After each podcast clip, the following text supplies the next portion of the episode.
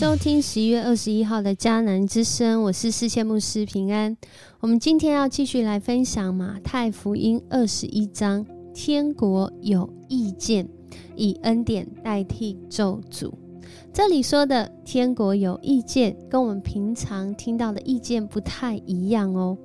意见呢，指的是在一个群体中拥有与多数派意见相左的少数人想法。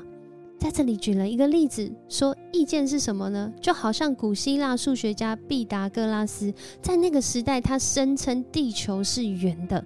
当然，今天的我们都知道地球是圆的。然而，在当时的科技跟环境，只当做这是一个笑话，甚至是一个异教的思想。然而，随着时代的进步，我们都知道地球是圆的。今天不会有人再跟你讲地球是方的。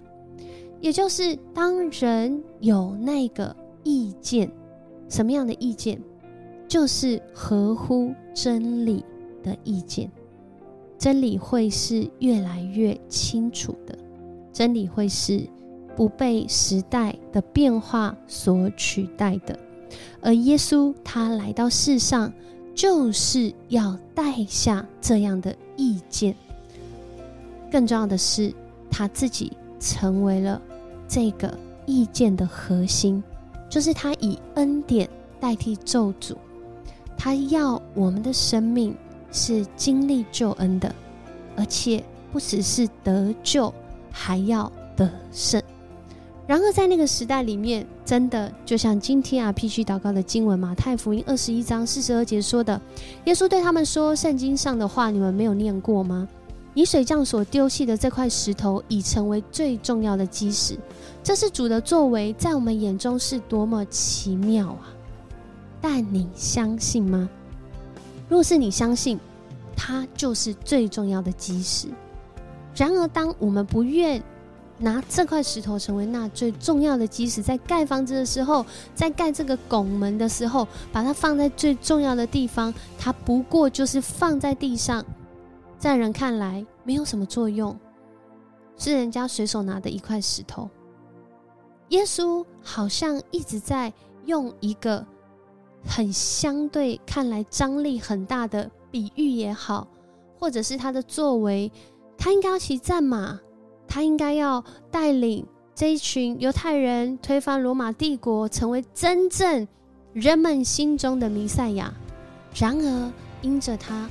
在天国的眼光中，那个意见让耶稣透过他的行动，让人来看见天国的视野、天国的规格、天国的价值观、天国的生活方式、天国的回应。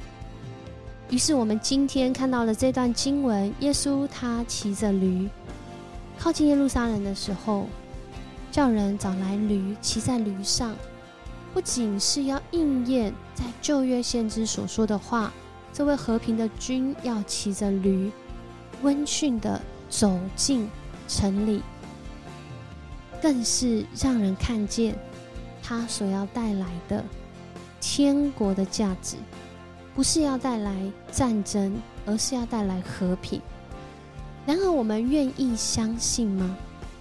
在今天的经文里面，我们看见，当耶稣他来到耶路撒冷城的时候，众人在那里喊“何沙那，何沙那”，就是颂赞归于大卫之子。然而下一秒，他进入到圣殿里面，推翻了在那外邦人院回廊当中的这些买卖，因为因着这个方便，让许多。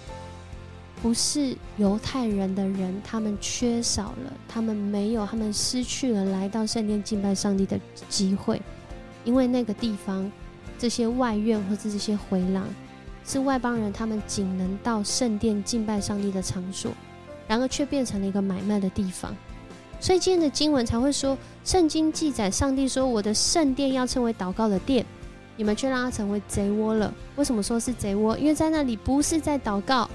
没有外邦人没有机会到圣殿祷告，因为那里都在做买卖，嘈杂的声音、动物的声音、动物的粪便、人来人往的声音，怎么祷告呢？所以在那当中，这些既得利益者、这些制定规范的人，可能就被得罪了。然而，这群孩子却在这当中呼喊、颂赞归于大卫之子。他们问耶稣说：“你听见他们在喊什么？”耶稣还回答他们说：“圣经上有说，你使儿童和婴儿发出完美的颂赞。”这句话你们有念过吗？在马太福音，我们会看见有很多引用旧约先知的话语，因为马太福音强调要让人知道耶稣是这个君王，他要带下的国度，他所统治的国度是天国，而这群。更知道这些旧约背景的犹太人，其实他们应该是最能够辨识出耶稣就是带来这位天国实现的君王。然而，我们相信吗？不相信，就会像这个无花果树一样。无花果树其实不是他被咒诅，而是早在他不愿意长出那含苞待放的包子的时候，他就自己咒诅自己了，因为。在这里，耶稣经过的时候，他说只看到叶子，连那个要长的样子都没有。所以我们可以想象，当我们不愿意相信的时候，十年后你还是不相信。可是当你愿意相信的时候，可能十年后你的信心因着那一点一滴的累积，已经成为一股很大的影响力。不仅是祝福自己的生命，更是透过你刚开始那一点点的信心。在路加福音说，像芥菜种般的信心，却是要长出一棵大树，却是能够告诉，即使是一座山，你刚刚说起来投在海里，因着一点都不疑惑。就像今天的经文说到，只要有信心，你们在祷告中所求的一切都会得到。所求的一切是什么？是在天国的这个国度律法当中的这一切，在天国。在这个规格里面所应许的一切，我们祷告，我们就要来经历。而这样的信心不是三心二意，不是看人情，不是看人喜欢，就好像这一群啊犹太人的长老。然后，当耶稣进入圣殿的时候，他们就在那里挑战他说：“你凭什么权柄做这些事？谁给你这权呢？谁给你权这个权利推翻这个这个外面的买卖？谁给你这个权利神机骑士医治释放？谁给你这个权利讲话好像有智慧的牧人一般？”耶稣回答他们说：“我先问你们一句话。”如果你们回答我，我就告诉你们，我是凭什么权柄做这些事。就他问的这个问题，他说：“约翰施洗的权是从哪里来的？”在讲施洗约翰，他有什么权柄可以为人施洗？是从上帝来还是从人来的呢？其实透过一个问题，当我们回答的时候，其实我们就清楚的知道自己的定位，就知道自己是谁，知道自己在乎什么，知道自己的标准从何而来。于是他们在那里竟然彼此争执了起来，说：“我们回答从上帝来也不对，我们回答从人来更是不对，因为这一群相信施洗约翰的人会起来反对我们。所以他们到底他们的核心到底是什么？其实就在这里看得出来。耶稣就对他们说：‘那么我也不告诉你们，我凭什么权柄做这些事？’因为他们最后回答竟然是我们不知道。”我们是真的不知道吗？还是是因为我们不愿意相信，所以我们不知道？也因为这样，我们更是得不到，得不到什么？得不到经历天国发生在我们的生命中。所以今天的经文里面一层一层的带领我们，在看到接下来讲到两个儿子，一个说了之后。不去做一个没有说，但是要一个说要，但是他没有去做；一个说他不要，但他去做了。耶稣就问：那到底哪一个是真的有相信的，是真的有跟随的？我想答案是很清楚的。这对我们每一个人来说，真的是一个挑战。